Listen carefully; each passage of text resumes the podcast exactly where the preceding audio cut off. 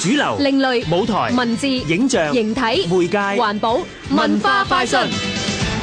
十一部中國影片由一九八六年至到二零一四年，全部都曾經獲得國際獎項。透過回顧呢一啲佳作，或者可以認識到中國電影嘅發展。講緊嘅係中國電影展二零一六。今次嘅電影展一共放映十一部獲得國際獎項嘅中國影片，其中包括《那山那人那狗》、《老井、盜馬賊》、孩子王、 《雙旗鎮刀客》、《秋菊打官司、民警故事》、《三峽好人、落葉歸根》、《鋼的琴。白日焰火》。其中開幕電影《那山那人那狗》，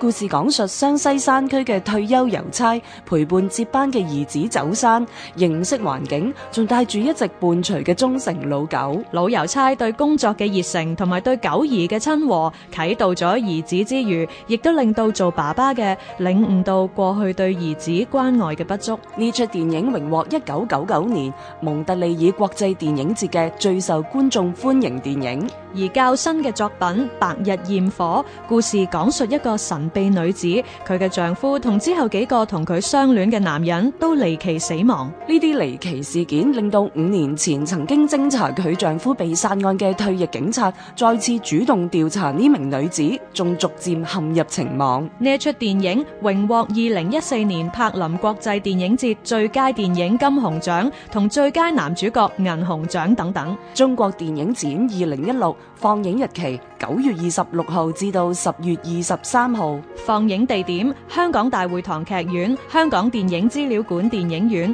香港太空館演講廳同香港科學館演講廳。香港電台文教組製作，文化快訊。